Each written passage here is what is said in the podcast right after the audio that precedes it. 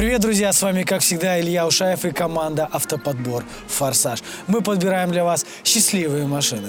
Вы часто просите меня ответить на главный вопрос. Какую купить машину за 150-200 тысяч рублей? И я вам сделал нереальную подборку, которую я стопудово словлю хейтом, но на самом деле это не самое главное. Самое главное, что нужно... Автоподбор «Форсаж» представляет. Все про автоподбор. И не только. Как подобрать авто? Правила, советы, рекомендации. Вы увидите отзывы от автовладельцев, а также авто, интервью и многое другое на нашем канале Автоподбор «Форсаж». Я с удовольствием тебе помогу. Первый автомобиль – это Черри Амулет. Нежно ее называли Муля. Мулечка моя, говорили люди, когда ее чинили. Выпускалась она с одним мотором, восьмиклапанным, с 88 и 94 лошадиными силами в паре с механической э, коробкой передач. А вторая машина – это Черри Фора которая выпускалась на Тагазе как, по-моему, Эстина. И э, хочется сказать, что у этой машины три мотора даже были. Это 1,5, 1,6 и 2 литра. 109, 119, 129 лошадиных сил. Нужно понимать, что китайский автопром решил выйти на рынок, так сказать, показать, что у них есть, так сказать, яйца. И они выпустили три сраных комплектации. На самом деле очень, э, очень хорошие комплектации, в отличие от российского автопрома. Потому что мы китайцев сравниваем только с российским автопромом. Мы не сравниваем его за границей, потому что, ну, смысла нет. И, в общем, если мы берем черри муля, ну, амулет, которая, то у него выпускалось три комплектации. А1, А2 и А3. Очень просто запомнить вообще, легко. Вы запоминаете А1, А2 и А3. И, кстати, самые нищебродские комплектации А1 был гидроусилитель руля, кондиционер – электростеклоподъемники и велюровый, блин, нахрен салон. А вот это было вообще ништяк. Представляете, вы едете на китайском автопроме, у них все это уже есть. А на русском, кстати, за минимальную вы, вы ни хрена не получите. Вы получите просто стеклоподъемники и, скорее всего, даже на веслах.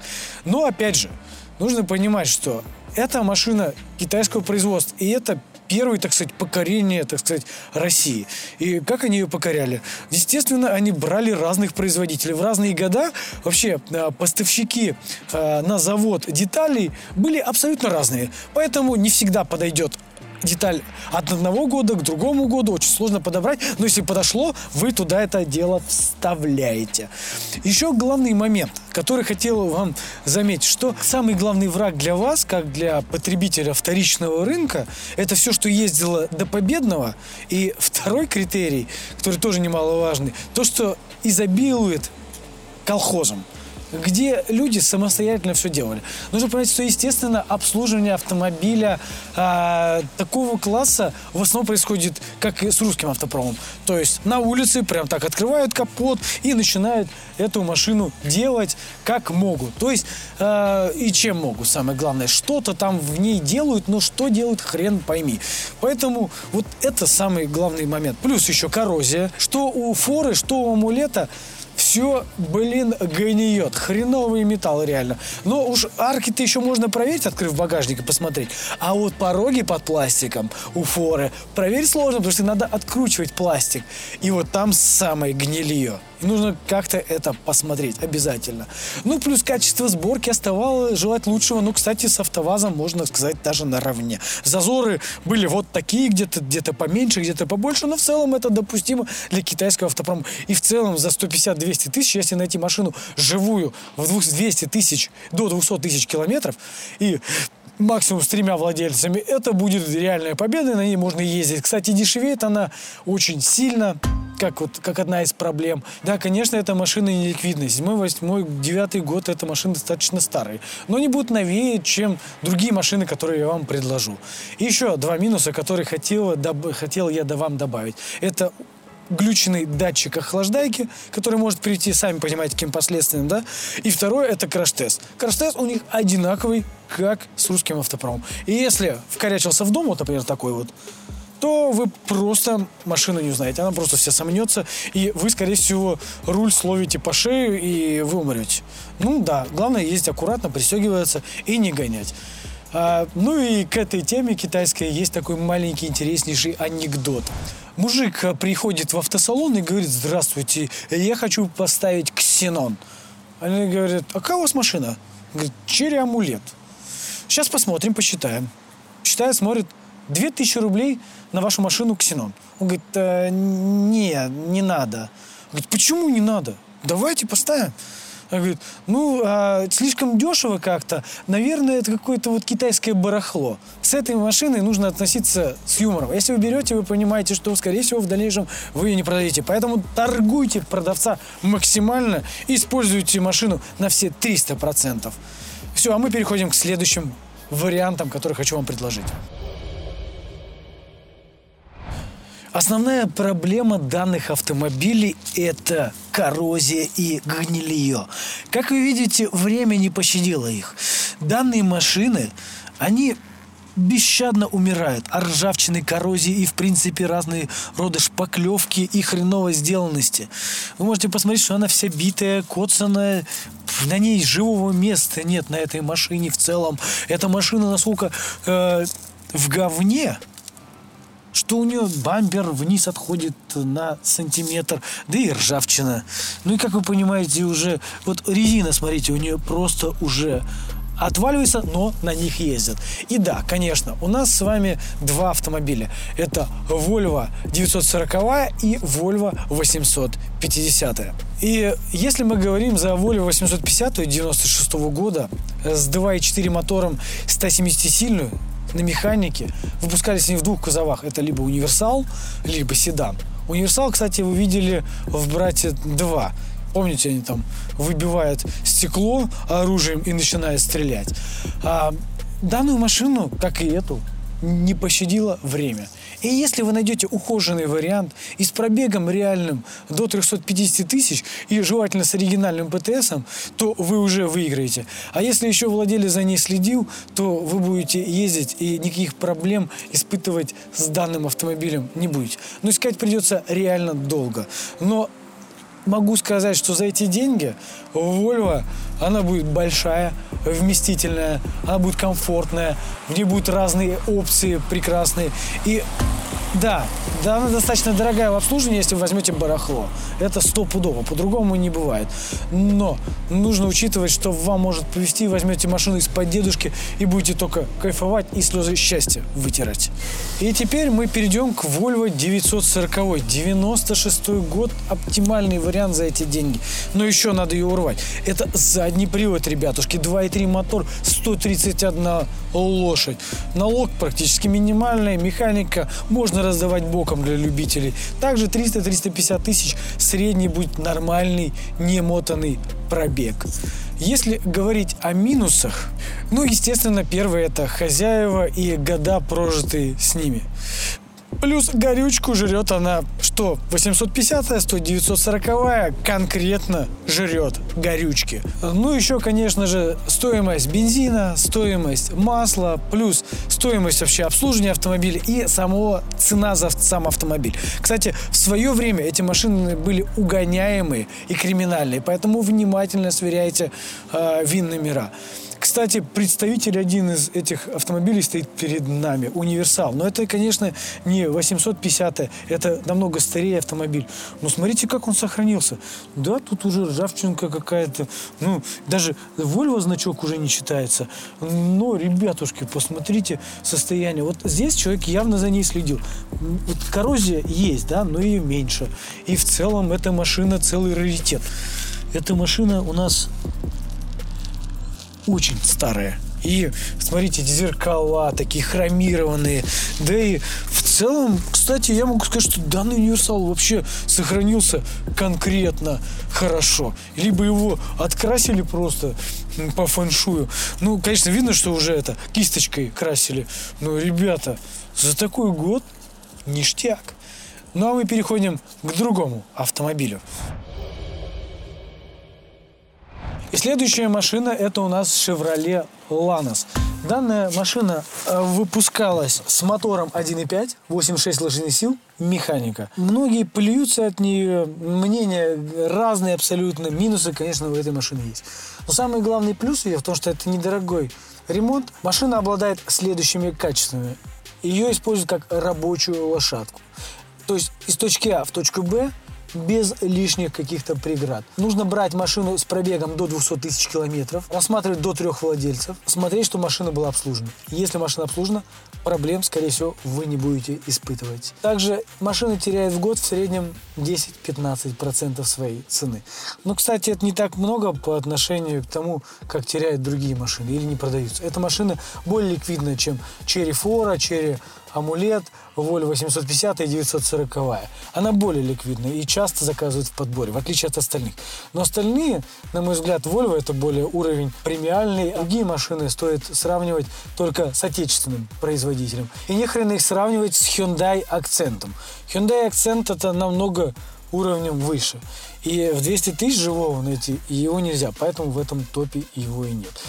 Ну и давайте поговорим о минусах. Э, есть э, проблемы в данной машине, э, которая вылезает с годами, с временем, есть с пробегом. Соответственно, если взять эту машину до 100 тысяч пробега, у нее могут быть проблемы только там с охлаждайкой, с термостатом, там, датчиками, такой вот мелочевкой разной. Ну, вы понимаете, о чем я говорю, когда владеете этой машиной. Но вот когда пробег уже за 200 или около 200, вот здесь уже может начать хандрить мотор – хандрить трансмиссия, может не включаться нормально скорость и вообще может все заедать. Опять же, люди жалуются, исходя из того автомобиля, сколько мы подобрали, после того, когда они используют, вот по мелочи всегда что-то летит, вот эти все проводочки там и какие-то вот эти проблемы. А те, кто люди долго пользуются данной машиной, то они еще напарываются на ржавчину, гниль. А, это в этой машине частая проблема.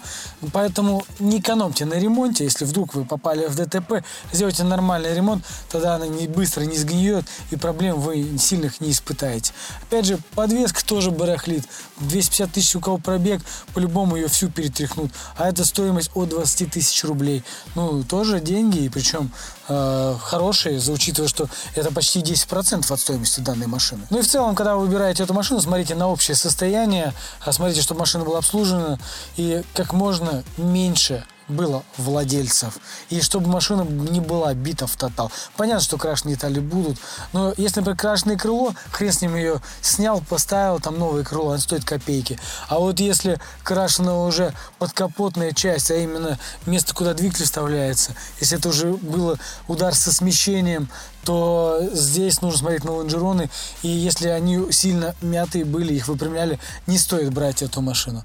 Ну, давайте переходить к следующему варианту, которого я вам предложу.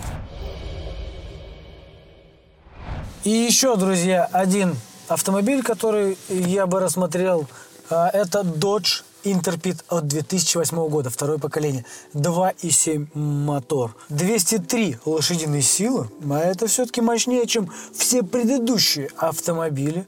Плюс коробка уже автомат. Не на просто мешалки, а это автомат. И год-то получается 98-й, 99-й. Не ликвидный, но очень азартный, быстрый сильная машина, вместительная. На мой взгляд, одна из топовых автомобилей, которые можно купить в эти деньги, чтобы ехать как на барже и кайфовать. В обслуживании, кстати, если взять годный вариант с пробегом до 300 тысяч километров, э, в 200 тысяч рублей, э, будет стоить в среднем где-то 15-20 тысяч рублей. Ну, это пару раз там масло поменять, там, со всеми фильтрами. Согласен с вами, что не ликвидный, но стильный, мощный, очень удобный в управлении. 2.7 мотор, он на самом деле приемистый, когда вы стартуете, она едет. Едет в отличие от Ланоса, едет в отличие Амулета и Тиго едет в отличие от Вольво. Но жрет она, конечно, как танк. Просто вы нажали на газ, бак заправили. Это минус, я понимаю, огромный. Но простор, как в самолете. Спокойно можно в заднем диване сидеть троим. То есть, если вы большой человек, ну, если вы где-то ростом 2 метра, в ширину, ну, весите вы больше 100 килограмм, то уж точно лучше взять Даджа. Все запчасти, они есть, аналоги есть. Проблем с этим практически нету. Основные жалобы на данный автомобиль это плохой свет фар, то, что вы можете попасть на ремонт коробки. Если не обслужена коробка, стопудово вы будете ее ремонтировать, а эта стоимость достаточно внушительна, от 50 тысяч рублей. Свесы э, не для бездорожья. Нужно понимать, что эта машина больше для города, чем э, машина для села. В остальном э, расход топлива, естественно, большой. Естественно, запас прочности это как плюс для мотора. Это бонус. Неликвид это минус, мы с вами уже обсудили. По обслуживанию в год вы попадаете, плюс потеря в стоимости где-то от 5-10% в год. Надо, если берешь такую машину, берешь лет на 5 хотя бы. Ну а мы переходим к следующей машине. Это Saab 9.5 первого поколения. В 200 тысяч рублей это классический бизнес-седан. Вот так он должен выглядеть. И многие люди, сабоводы, так собаководы так называемые, они очень любят эту машину. И на самом деле за 200 тысяч это в принципе огненный вариант. Итак, 230 лошадиных сил, 2.3 мотор, механика или автомат, выбор за вами. Передний привод. Кстати, для шведа очень неплохо. Такое ощущение, что идет как полный привод. Основная проблема это вентиляция картерных газов. Если поменять от э, рестайловой версии, то проблема решается. Обязательно перед покупкой данного автомобиля снимите масляный поддон и посмотрите третий вкладыш. Там обычно печально, если за машиной не следили. Проблема следующая. Подача масла на балансирные валы происходит через третий вкладыш. Когда вкладыши на балансирах стираются, соответственно, начинается масляное голодание третьего коренного вкладыша. В этом вся проблема. Что ж, друзья, следующий автомобиль это Mazda 626 FG кузов а, от 2000 года. Данную машину можно рассматривать 200 тысяч рублей, потому что это японский надежный автомобиль. А, хочется добавить, что с пробегом а, вы найдете от 300 тысяч километров, это в лучшем случае. Ну, а в худшем случае это будет скучный пробег 600. А, моторы рассматриваете 2 э, литра, а, со 115-136 лошадиными силами, если не изменяет моя память, и что поправьте, а, коробка механика или автомат. Седанчик, кстати, смотрится очень даже неплохо. По-крупному вкладываться вряд ли будете, но запчасти, на мой взгляд, достаточно дорогие для Mazda. Вот для Volvo я еще понимаю, да, но для Mazda дорогие, как и аналоги, так и не аналоги. По мелочи будете попадать на трансмиссию, мотор, там вот понемножку какие-то датчики, что-то там свечи поменять, что-то постоянно там ремни, то есть э, коробку тоже можно попасть, кстати, на ремонт, но опять же, смотрите, в каком состоянии перед тем, как брать. Сцепление, ну, скорее всего, поменяйте тоже, если это механик коробка. Также по электронике и электрике есть определенные нарекания. Данная машина, э, в принципе, дешевеет на 3-5% в год, достаточно ликвидно по сравнению с предыдущими автомобилями. Что бы я выбрал из всех этих автомобилей, которые я вам перебрал? Наверное, это будет Mazda. Даже несмотря на дорогущий ремонт, э, в целом на обслуживание, да. И вторая машина, которая мне импонирует из тех, кого я перечислил, это Volvo. И я бы ее тоже рассмотрел. Американец я бы на третье место поставил, а а все остальное на потом. Опять же, выбор за вами и вам решать, какую машину покупать. Моя задача сказать, что эти машины есть, у них есть определенные проблемы, есть определенный плюс, и на них стоит обратить внимание, если вы ищете машину за 150-200 тысяч рублей, как первую машину, либо как уже вторую, просто попробовать, как варианты. Все минусы теперь вы знаете, вы теперь купите себе хорошую машину. А с вами был Илья Ушаев и команда «Автоподбор» «Форсаж». Мы подбираем для вас счастливые машины. Комментируйте, хейтите или просто говорите хорошую, приятную информацию касательно, если вы пользовались данными автомобилями, напишите реальные минусы этих автомобилей и плюсы, что вы увидели. А, ваше экспертное мнение оставляйте в комментариях, ставьте лайки и делитесь этим видео. До скорой встречи, друзья. Пока.